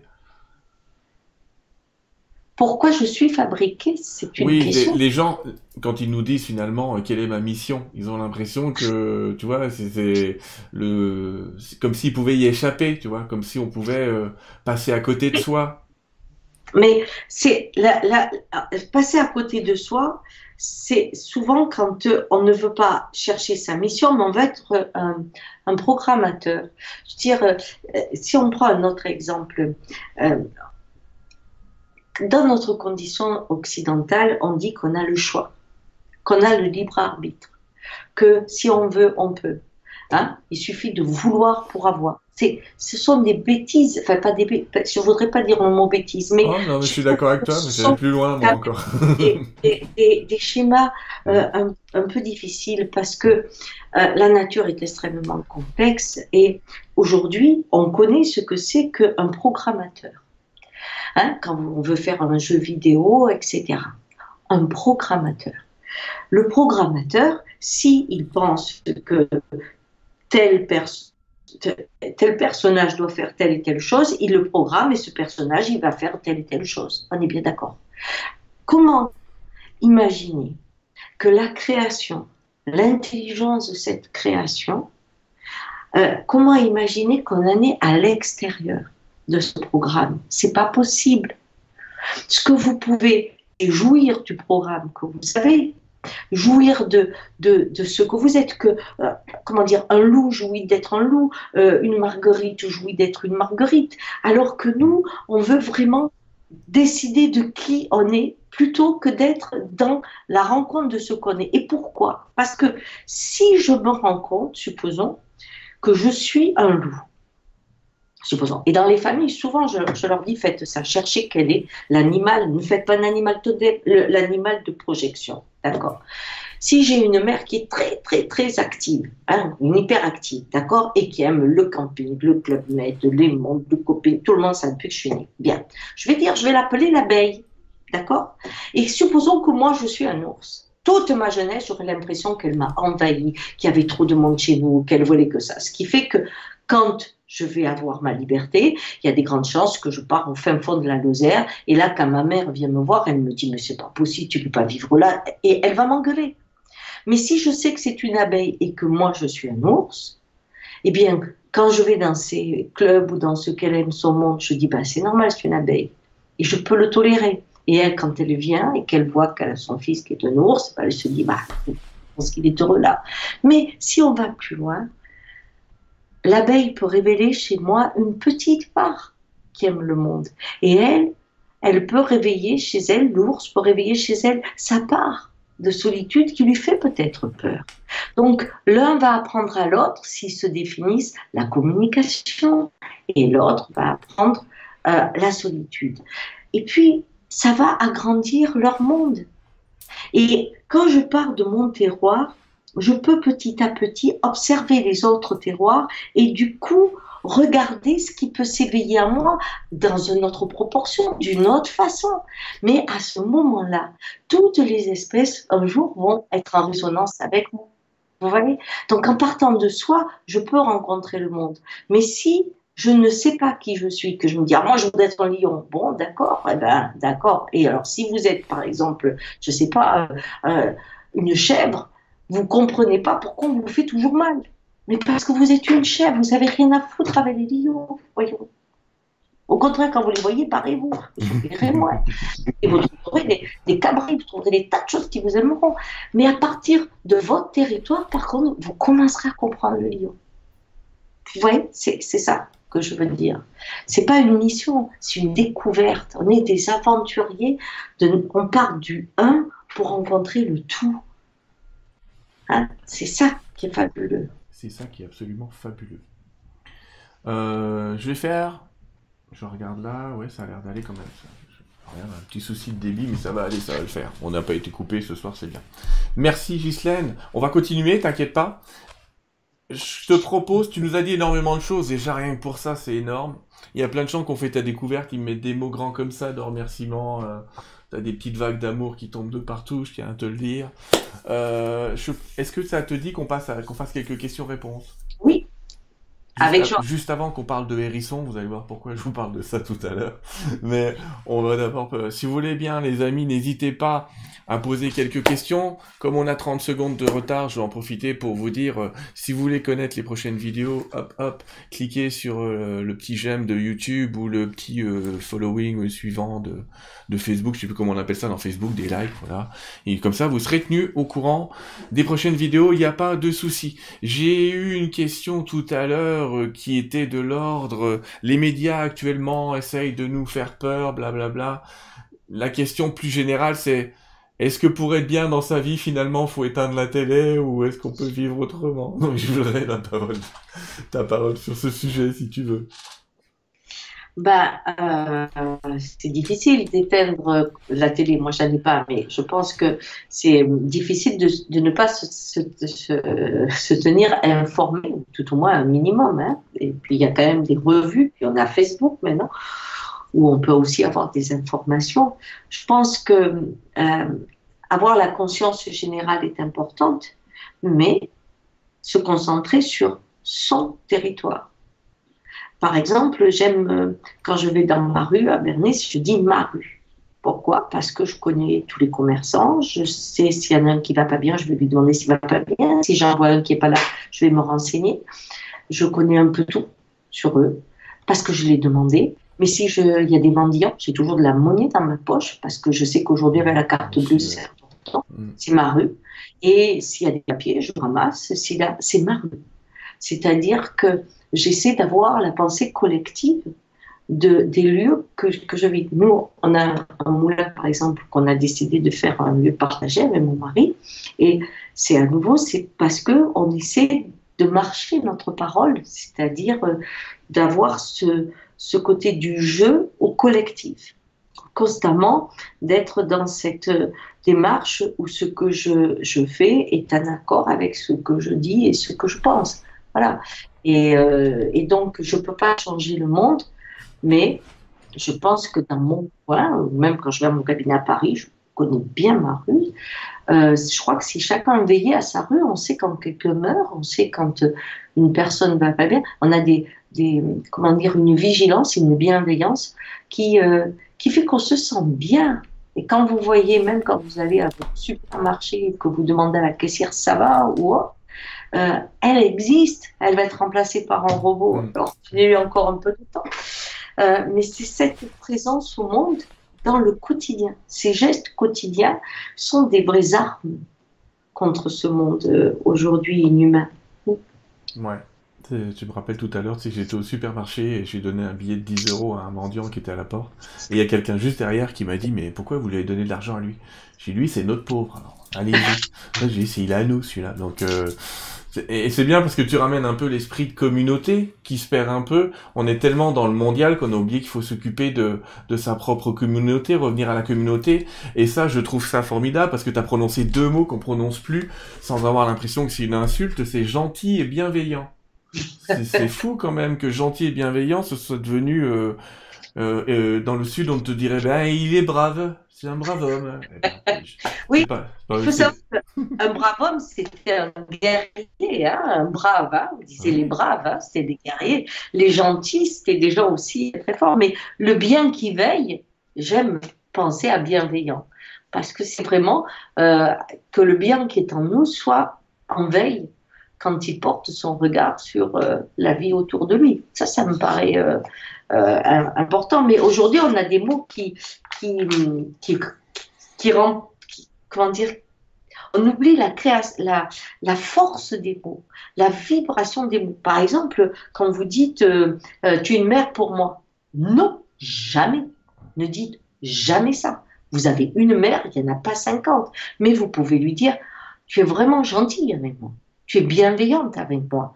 Parce que si vous mettez le rapport de mère, vous allez créer tout de suite une confusion. C'est-à-dire que la personne est isolée, c'est comme si elle devenait une adulte et vous, vous êtes une enfant. Quand euh, on, dit des choses comme ça, où tu es un père, même dans un couple, alors dans un couple, je vous enlevez aussi, et je suis ta mère. Non, vous êtes quelqu'un qui s'occupe de la personne, vous êtes gentil, mais mettez pas ce terme euh, psy un peu à toutes les sauces parce que ça détruit les couples, ça détruit même dans un groupe, euh, quand on voit il y en a qui aiment euh, être utiles parce qu'ils ne savent pas être assis sans être en action. Alors évidemment, ils débarrassent des fois la table plus qu'etc. On dit oh là là, toi tu es une maman pour le groupe. Mais vous vous rendez pas compte que vous êtes en train de l'isoler. Et bien sûr, non, c'est seul. Alors il y a le groupe et puis il y a elle qui est maman. Non, non. Vous dites, t'es vraiment quelqu'un de super, t'es gentil, voilà. Ça, c'est des mots qui vous laissent dans la communauté. Hmm? Ça parle, on ramène l'autre à ses qualités et, primaires. Alors j'aime bien ton idée effectivement d'homme gentil, de gentilhomme. C'est vrai qu'on dit plus gentilhomme, c'est quand même fou. En attendant, oui, t'as raison. On dit trop souvent, euh, t'es pas ma mère, t'es pas mon père. Moi, je dis toujours, bah, j'espère bien. j'espère bien que je suis pas ton père et pas ta mère. J'ai plutôt envie de dire aux gens, bon, la fraternité dont on parle, dire que tout le monde est frère et sœur, à la rigueur, c'est peut-être un peu plus juste. On a une question, pas petite, mais je vais pas parler à la sexologue parce que ça peut-être rien à voir, mais on nous demande comment être heureux en couple. D'après toi quelques clés, pas tout, parce que j'imagine, t'imagines, le sujet, c'est juste 43 000 bouquins, mais qu'est-ce qui fait qu'un couple peut, euh, entre guillemets, euh, être malheureux, quelque part, si je pose la question à l'envers? Ah, Je crois que être heureux en couple, c'est déjà quand on reste à deux dans un couple. Parce que quand le monde de l'un euh, prend toute la place, pour des fois euh, des bonnes raisons hein, d'ailleurs. Hein, euh, euh, celui qui veut être au service de l'autre, hein, les années passent des fois, c'est vraiment l'impression de ne plus exister. Mm. Donc rester à deux, deux mondes, c'est la, la, chose. Et puis ne pas rester avec des, des attentes, comme je dis souvent, c'est penser qu'une personne va changer. On n'est pas en état futur d'achèvement. Quand on s'est rencontrés, c'est pour une bonne raison pensez que c'est pas vous, vous avez été connecté par la vie, la vie vous a mis en relation et chacun, cette relation a apporté à chacun une richesse. Mais il se peut des fois que la richesse, eh bien, elle a un temps et que la transformation de ce que chacun a apporté, eh bien, euh, nécessite euh, de redéfinir le lien. Et très souvent, à ce moment-là, au lieu de redéfinir le lien, on est devenu des amis, ou on est devenu euh, des partenaires, ou on n'est on plus dans le couple amoureux, on s'aime beaucoup, on n'est plus dans le couple amoureux, ou alors on est devenu des ennemis. Eh bien, très souvent, à ce moment-là, on a le cerveau qui va ramener euh, toutes les fois où on était bien, pour euh, dire oui, mais si je fais ça, ça va revenir. C'est-à-dire que la tête va transformer constamment les gestes. Par exemple, si la personne ne dit plus bonsoir en arrivant, euh, vous allez dire oh, mais il est très préoccupé maintenant. Si, euh, c'est-à-dire chaque fois vous attendez le retour qui ne vient pas de celui qui est là. Donc, pour rester en couple, c'est l'honnêteté de la relation du corps. Parce que si vous voulez pas tomber dans votre rêve, eh bien, regardez ce qui se passe quand vous êtes à côté de la personne. Si vous sentez que vous êtes crispé, que quand vous parlez, ça ne change rien, et que vous êtes plus souvent crispé que ouvert ou autre, je ne parle pas si vous êtes dans une période difficile comme le deuil ou autre, ça c'est autre chose. Mais si vous sentez que votre corps ne suit pas, parce qu'il n'est pas heureux, là, vous savez que le couple n'est pas heureux. C'est la détente du corps qui garantit l'apaisement et surtout la, la, comment dire, euh, la vérité de la relation. On le voit en vibration, quand on s'entend pas, on peut plus être côte à côte, on peut plus être sur un divan, euh, on se tient toujours à distance et quand l'autre se couche, on, on, prend on fait un espace. Les vibrations du corps rejettent l'autre. Là, c'est pas la peine de se forcer. Il faut vraiment essayer de communiquer, de voir ce qui se passe et ne pas avoir peur que des fois, des relations ont une intensité et ont une fin. Rien à ajouter, euh, très belle synthèse. J'ai une question qui ah, je suis désolé, ça fait un peu caricature chamanique, mais on me la pose quand même plusieurs fois, donc je vais quand même te la poser. Euh, je dénoncerai pas ceux qui ont posé la question. C'est comment on connaît son animal totem ou, pouvoir? Est-ce que ça parle ces histoires-là? On doit te la poser toutes les 5 minutes et demie, celle-là, mais. Alors c'est toujours pareil. Le pouvoir de l'animal totem, euh, vécu par l'occidental, c'est quand même du pouvoir, d'accord? Alors que, vous voyez ce que je vous disais, quand vous découvrez votre animal, alors l'animal, il y a plusieurs façons de le faire. Euh, certains le font avec euh, un tambour, ils vous font une rêverie, puis ça marche. Euh, d'autres le font avec d'autres rituels. Chaque, chaque moi, j'aime bien mélanger un schéma occidental, c'est-à-dire une, comment dire, un petit travail d'abord avec la tête et ensuite d'être surpris et on va un rituel, puis on va à un travail de, voyage chamanique pour avoir la confirmation. Mais euh, nous sommes des occidentaux et c'est pour ça que dans le travail que je fais, je mélange tout le temps notre besoin de comprendre pour, pour être détendu afin de pouvoir sentir. Hein. Et à quoi ça sert d'avoir Alors, c'est pas du pouvoir que vous avez, mais bien sûr que ça vous donne à voir. Si je sais que je suis un ours, il y a plein de choses qui vont se calmer. Je vais me dire, mais je comprends pourquoi là je n'aimais pas ça, mais je comprends pourquoi avec lui je ne veux pas le faire.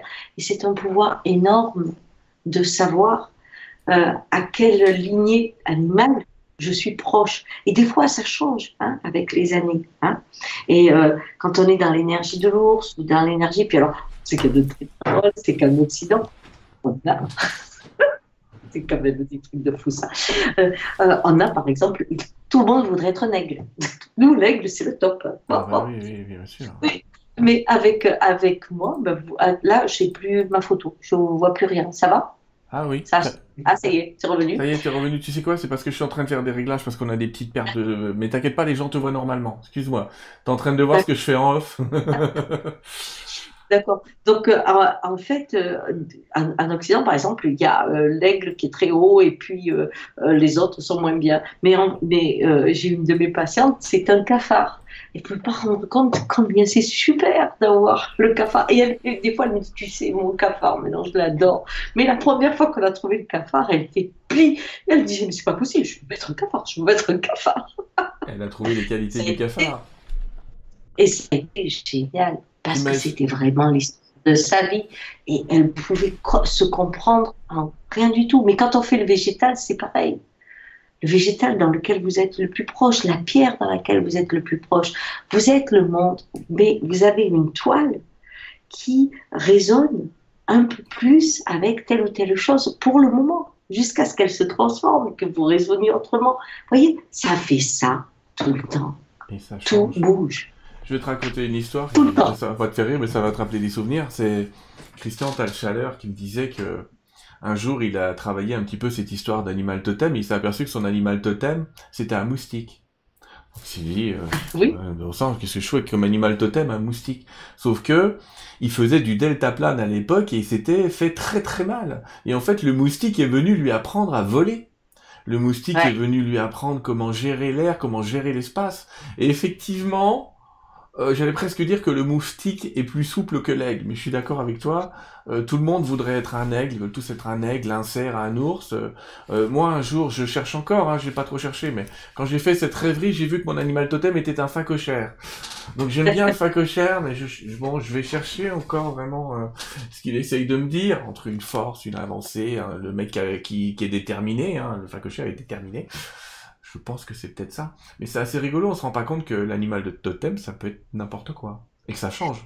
Ça peut être, ça change, ça peut être, c'est une révélation d'une lignée particulière. Ça permet d'accepter euh, les, comment dire, euh, les qualités, les, ce, que l'on a. Et puis, dans l'animal totem, euh, si vous regardez, par exemple, nous, on a une idée de ce qui est fort, important, intéressant. Bien. Mais supposons que vous avez une tortue et que vous avez un lièvre. Vous allez me dire, bah, euh, la tortue, c'est plan-plan. Et puis vous allez me dire, le lièvre, il court très vite, il tient pas en place. D'accord? Il va très vite. OK. Mais à nouveau, c'est dans une réalité, selon si on a un objectif. Mais si l'objectif, c'est par exemple le premier à la maison, bah, c'est la tortue qui est la plus rapide. Donc, euh, cette qualité de rapidité, elle va selon l'environnement que l'on a. Et les tortues sont toujours en famille. cest ceux qui sont tortues, ils portent leur monde sur le dos, ils se referment très vite, ils ont toujours référence à leur lignée, ils sont constamment dans ce schéma-là et ils vont très vite là-dessus. Ce qui fait que ça peut être aussi des penseurs très rapides, alors que le lièvre va avoir besoin de parcourir, de voyager, de faire plein de choses et il va laisser derrière lui beaucoup de choses. Mais c'est pas grave, tout dépend de la question qu'on pose. Et c'est pour ça qu'il n'y a pas de valeur, dans les, il n'y a pas de plus fort, moins fort. Il y a des moments où on est fort, des moments où on est faible. Et chez l'Indien, on dit tantôt on est la proie, tantôt on est le prédateur. Hmm. Ça ne crée pas de, de très grands puissants. Il y a des Indiens, par exemple, il y a des tribus qui sont exactement comme l'Occidental.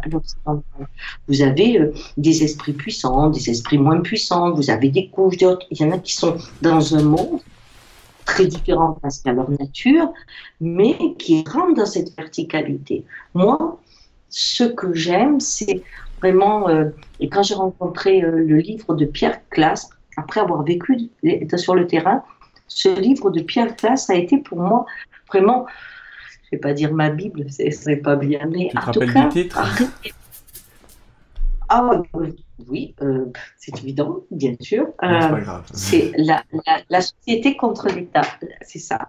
Donc c'est vraiment du multi contre l'État. Et c'est vrai, on a appelé ça la révolution copernicienne parce que ça a changé le regard complet sur les Indiens et ça a permis d'amener dans ce monde une seconde réalité une seconde façon d'organisation sociale. Ça a été vraiment euh, quelque chose d'extraordinaire, hein, cette étude de cet anthropologue. Et ce que ça a surtout découvert, c'est qu'il y a des gens qui ont constamment eu en, présence d'esprit que le un était l'ennemi. C'est-à-dire que, par exemple, si quelqu'un gagnait une guerre, parce qu'il y avait eu des disputes, et bien, on prenait celui qui sentait Hein, le combat, mhm. et donc euh, il devenait celui qui menait le combat. Mais une fois que la guerre était finie, on lui disait tu deviens chef, c'est-à-dire que le chef n'avait aucun pouvoir. Et le seul pouvoir qu'on lui donnait, c'était de parler, de ne pas l'écouter, de payer dix fois plus, et surtout d'avoir qu'une possibilité, c'était de passer à la diplomatie, on dirait aujourd'hui. Donc qu'est-ce qu'ils faisaient Ils enlevaient quelqu'un qui avait trouvé sa puissance, et il le mettait exactement dans l'opposé de sa dynamique. Pourquoi? Parce qu'il savait que si c'était là où il était fort, il allait chercher encore et encore. Donc, quand quelqu'un allait dans un sens, on l'amenait dans l'autre, toujours pour qu'il n'y ait pas une verticalité qui se mette en place. Et, ils ont, et quand on lit cette structure et qu'on la, qu'on la travaille vraiment en profondeur, alors il y a, il y a vraiment, c'est une découverte parce que ça fait les deux réalités du monde, une verticale, une horizontale. Et aujourd'hui, c'est le carrefour que l'on doit investir, la transcendance. J'ai une question très simple. Mhm. Y a-t-il chez les chamans autant d'hommes que de femmes? Je sais pas, j'ai pas les statistiques, c'est pas mon truc, mais euh, je dirais que hommes et femmes, c'est encore une vision euh, de chez nous. Hein. C'est-à-dire, si j'ai un pénis, je suis un homme, si j'ai un vagin, je suis une femme. Donc, si vous viviez par exemple chez les Inuits, ils ont une particularité, certaines tribus, pas toutes, c'est que quand vous vous sentez capable d'aller chasser, que vous avez envie de faire des choses comme ça, vous dites je suis un homme. Et puis quand vous avez envie de rester et de vous occuper de coudre les vêtements ou de dépecer les bêtes, vous dites je suis femme. Alors pouvez rester 7-8 ans homme, 7-8 ans femme.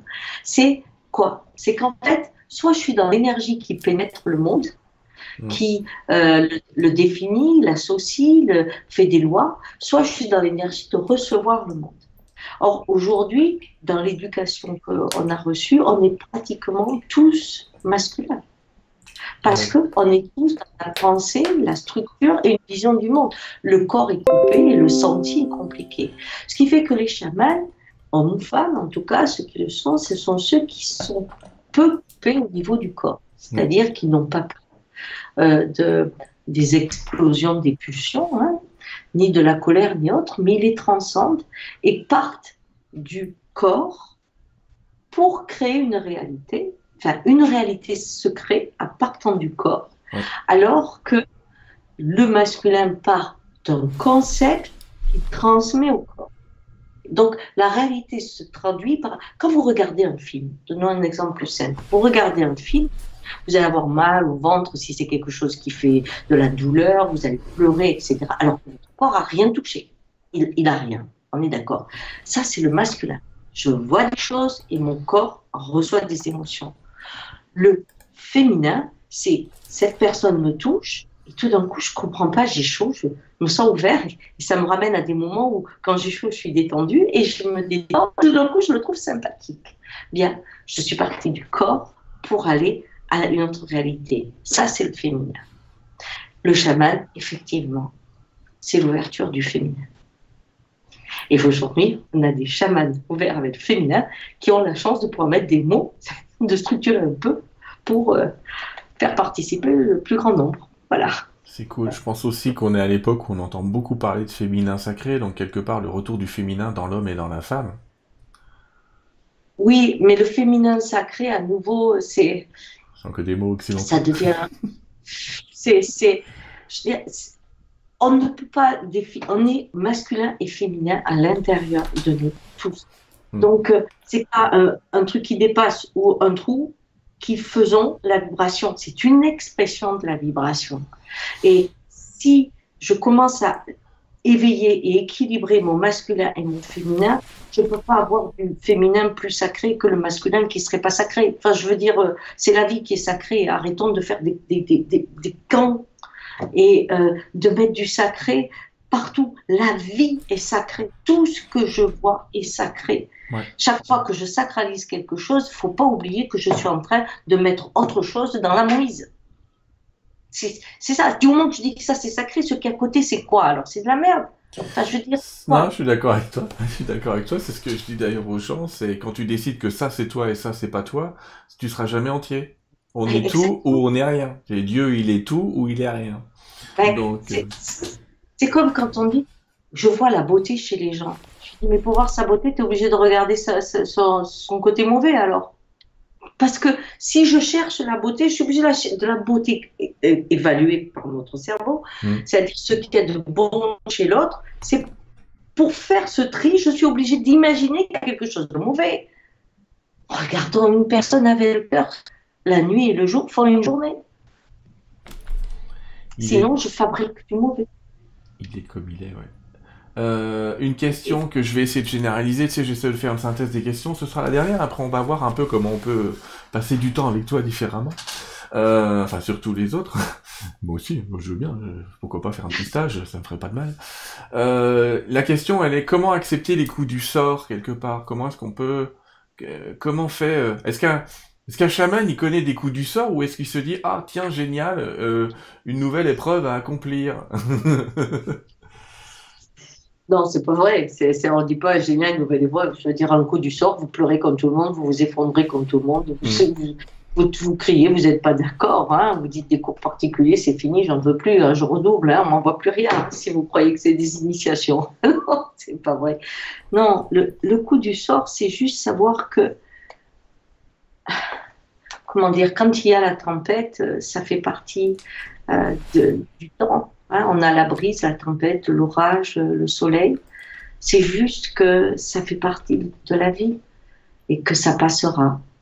Euh, il y a des, épreuves qui sont plus difficiles que d'autres, mais euh, tout passe. Donc, euh, je crois que ce que connaît le chaman, c'est que ça passe. C'est-à-dire que c'est pas donner plus d'importance à la douleur qu'au bonheur. Elle a sa place aussi. La souffrance a sa place, la colère a sa place, parce que l'orage a sa place, le vent a sa place. On est des êtres vivants. Et un chien a mal, il peut ne pas avoir le moral, mais ça passe. Hmm. D'ailleurs, euh, l'animal est quand même. Euh, je vais essayer de revenir. Euh, l'animal est quand même un, dans, dans, un tas de cultures indigènes, dites primitives, j'adore le mot primitif, hein, parce que j'aimerais bien qu'on le redevienne, si j'aimerais être comme eux, euh, ces peuples dits reculés, tu sais, qui finalement, eux, sourient toute la journée, alors que nous, euh, peuples évolués, on fait la gueule en permanence. Donc c'est pas grave. On oublie cette histoire-là, et je sais plus où je voulais en venir d'ailleurs. Euh, tu vois, je me suis perdu dans mon... Sur les animaux. Oui, les, les animaux sont des exemples fabuleux fabuleux d'acceptation de ce qui est, d'acceptation. Euh, on me dit souvent ah les animaux sont gentils entre eux. Oui, bah je vous rappelle quand même qu'il y en a quelques-uns qui mangent d'autres animaux quand même. Le monde de la jungle, c'est la jungle, c'est le cas de le dire. Et, et pourtant sont des êtres qui qui vivent dans le moment présent. Donc quelque part j'ai envie de dire il y a une vraie clé là-dedans. Dans ce moment euh, présent, même chez les chamans de reconnexion, on se reconnecte pas tellement. Euh, à d'autres moments qu'à celui-là. Donc j'ai envie de dire, est-ce que les animaux, quelque part, sont pas là pour euh, nous montrer ce qu'est le moment présent, à ton avis? Bah, Je dis pas, je cherche pas un oui ou un non. Hein. Je cherche à savoir le rapport entre l'animal vivant, hein, pas l'animal totem, et, le monde du chaman. Bah, ce que je sais, c'est que, euh, par exemple, au niveau de la mort, c'est pas pareil. Euh, je me souviens quand j'avais fait mon tambour avec euh, Simonet, euh, il avait mis des, pots de tambour, hein, des pots de biche hein, qui étaient là, et même si je suis végétarienne, bon, là c'était fait. Il y avait des pots de biche, et puis on devait être dans la nuit, et euh, il nous avait bandé, et à quatre pattes, on devait essayer de trouver la, biche qui nous était euh, destinée. Et ce qui m'a étonné quand j'ai trouvé la mienne, c'est que j'ai retrouvé l'instant de sa mort donc, euh, quelques instants avant, elle a peur, vraiment peur.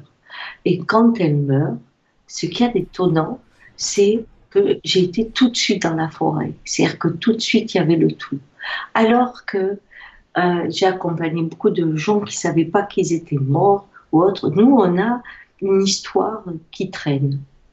Donc, euh, ce que je peux témoigner, c'est que dans la mort, ils sont tout de suite dans le tout.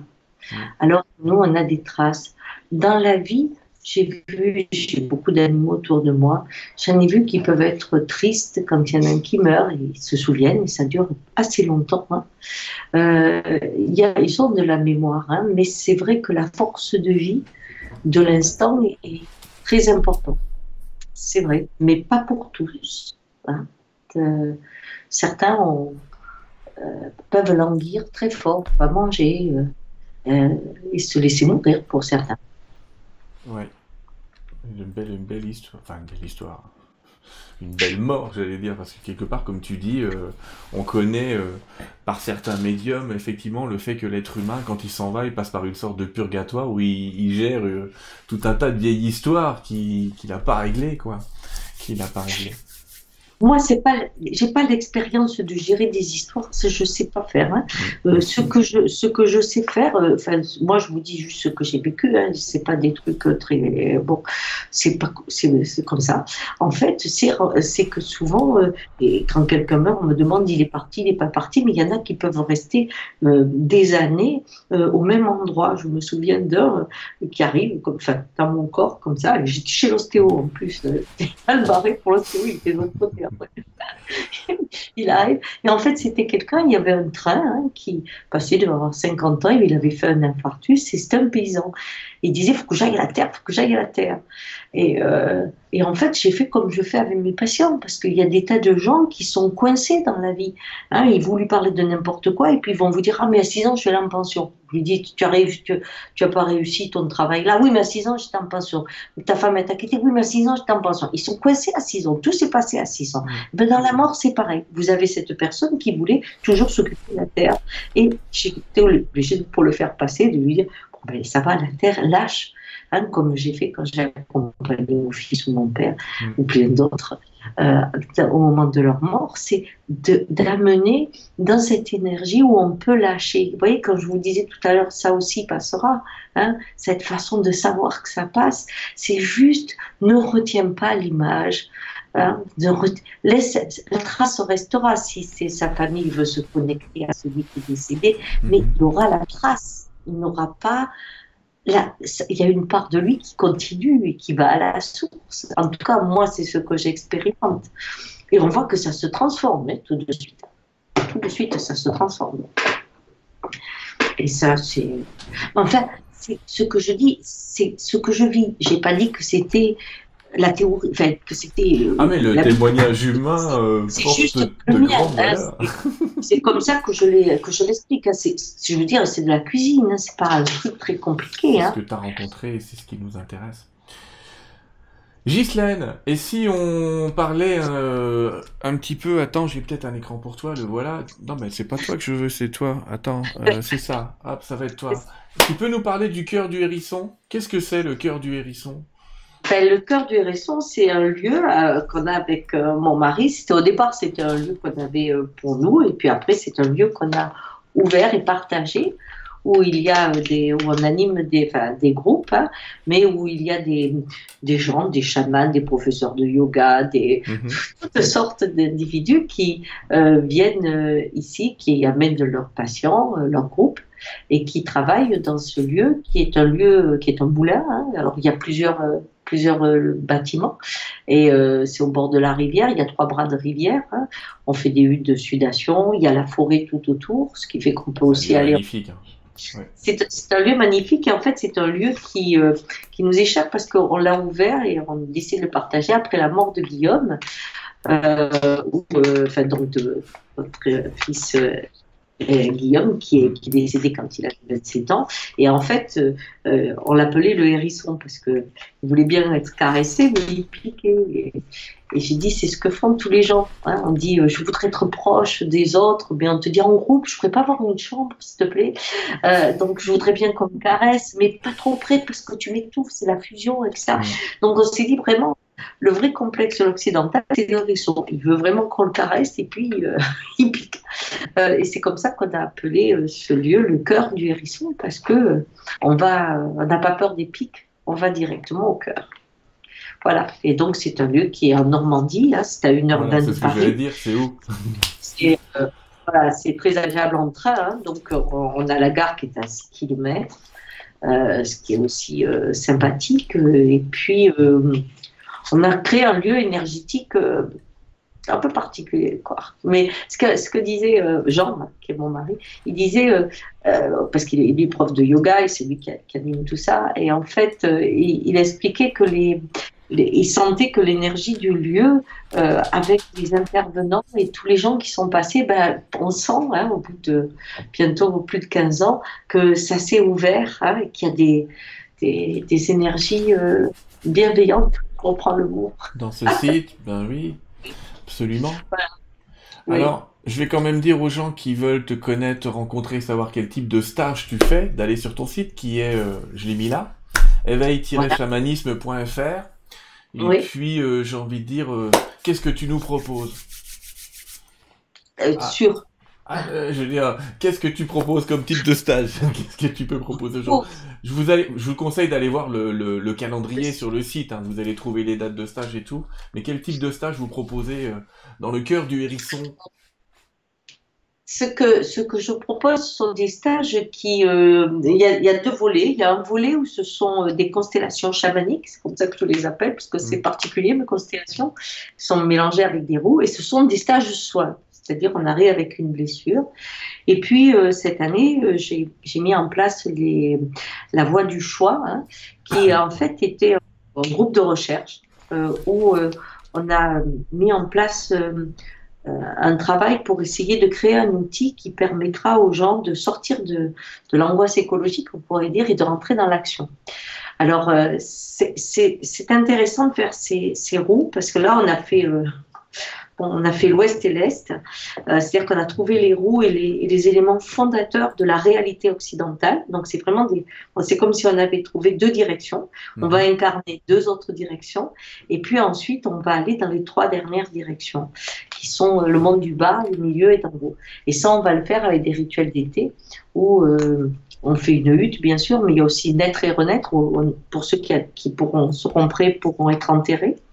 Oui, euh, particulier, mais oui, c'est une des plus grandes expériences qu'on puisse vivre. Oui, donc ça, cette année, on, a, on, a, ça, mais en fait, on me disait, mais est-ce qu'il faut des niveaux, euh, des choses comme ça? Alors, euh, il y a quelques années, euh, je faisais des, initiations en trois ans ou des trucs comme ça. Et j'ai tout laissé tomber là-dessus parce que plus on se, on, se, rapproche de la vision horizontale de la pensée de l'Indien, on est dans une tribu et euh, ceux qui ont fait la route un peu plus longtemps, il y en a toujours à peu près un tiers. Je les appelle les aînés, hein, parce qu'ils euh, ont marché depuis plus longtemps, comme nous, des aînés dans nos, dans nos familles, les âgés. Hein. Il n'en sait pas plus, il a juste marché plus longtemps. Alors il a quelques infos, mais il fait que marcher. Et ceux qui arrivent sont exactement comme les enfants. Et c'est très important parce que celui qui arrive, euh, il est une part de nous, faut pas l'oublier. Donc, il réveille une autre dimension. Et ce qui fait qu'aujourd'hui, je, pense qu'on vient à mes groupes, euh, quelle que soit euh, la route qu'on a pratiquée, parce que j'estime que la vie est l'initiation de chacun. Hmm. Et cette euh, cohérence, cette initiation du chemin, quand on la met dans un groupe, ben, tout d'un coup, on se dit Ah ouais, mais c'est vous, alors en fait, je comprends pourquoi j'ai vécu tout ça. Et je suis la richesse du groupe. Euh, et ça, c'est important. Donc, euh, aujourd'hui, j'ai plus de stade 1, 2, 3, c'est fini. Et euh, on vient quand l'intuition, le cœur et la place le permettent. voilà. Ouais, alors je donne, je vais, pardon, hop là, il faut que j'apparaisse, j'ai tendance à oublier, mais je vais, j'ai le calendrier sous les yeux, donc je peux dire que la route du choix, tu le proposes le 28 février, par exemple. Oh bah le 28 février. Ah bah non, j'allais dire en janvier. Ils écalent le mec. Non, c'est dans un mois, vous avez le temps, les amis. Le 27 mars, tu proposes un stage de soins de constellation. Euh, la route du choix le 30 avril à nouveau. Un stage de soins de constellation le 19 juin. Le 22 juillet, la, hutte de sudation. Voilà, vous allez sur la partie agenda du site éveil au chamanisme ou éveil-chamanisme.fr tu remettras un jour l'agenda dès qu'il y aura des nouvelles dates, bien sûr, parce que cette vidéo, je peux te dire que dans un an, il y aura encore des gens qui vont la regarder. Donc ils vont me dire, t'es gentil Sylvain, mais il n'y a rien de 23 mars, mais on est en 2020, les amis. On est en 2020. J'ai vraiment euh, envie de te remercier pour, pour ce moment qu'on a passé ensemble. On va arrêter l'émission, on pourrait parler des heures. Je remercie tous ceux qui ont posé des questions. Euh, et j'allais presque dire qu'ils en, qui en posent encore. Qui en posent encore, mais peur que ça. En tout cas, beaucoup de gens viennent de te connaître et sont, ça y est, sont tombés amoureux. Je, je, comprends, je comprends les amis, je vous comprends fabuleusement. Je vais dire aussi que tu as, un Facebook, euh, il y a beaucoup de vidéos. Éveil le, le, Facebook, il faut prendre éveil-chamanisme. Parce que euh, Ghislaine Duboc, c'est complet. ouais, Ghislaine Duboc, c'est complet. Par contre, il y a plein de petites vidéos, enfin plein de petites vidéos que tu enregistrais toi. Voilà. Avec ton téléphone qui va bien. Et, euh, vraiment, mais allez-y, quoi, ça, va vous remettre en shape, dès... enfin, remettre en shape, je parle en canadien. Ça va vous remettre en forme dès le matin, pardon, si, euh, ça va vous remettre en forme un petit peu dès le matin, comme ça, de vous prendre euh, une petite dose de Ghislaine, j'allais dire, hein, c'est la vitamine C du matin, en ce moment on en a besoin. Euh, merci vraiment pour ce moment, mais mille fois. Je vais te laisser les mots de la fin. Mes amis, nous, si vous voulez, on se rejoint demain avec Pierre Lessard, on parlera euh, un petit peu de channeling, même s'il ne fera pas de séance de channeling en direct, mais on parlera un petit peu du phénomène. Et je vais te laisser, euh, ben, écoute, si tu as un message à passer, quoi que ce soit, prends ton temps, vas-y, moi je dis au revoir à tout le monde et je te laisse toute seule. Enfin, toute seule, non, mais euh, en tout cas, pour la parole. Eh ben, vous dis merci pour ce moment de partage, même si j'ai pas eu les échos, mais j'ai votre présence à ma façon. Et euh, pour ceux qui sont euh, euh, attirés par les mots de chaman, de spiritualité, de bienveillance, d'ouverture, tous ces mots-là, eh ben, sachez qu'ils sont en train de tracer votre chemin et ne doutez pas que vous rencontrerez vos partenaires de route qui vous aideront à aller plus loin et à vous ouvrir le cœur au fond, au fond, au fond. Quand on ouvre le cœur, on va au fond, au fond de la vie. Et c'est ça qui est le plus important. Je vous aime. Au revoir. Merci Ghislaine et à très bientôt. À bientôt. Hop là, attends. Hop. Et- Non, pas encore. Au revoir à tous les amis.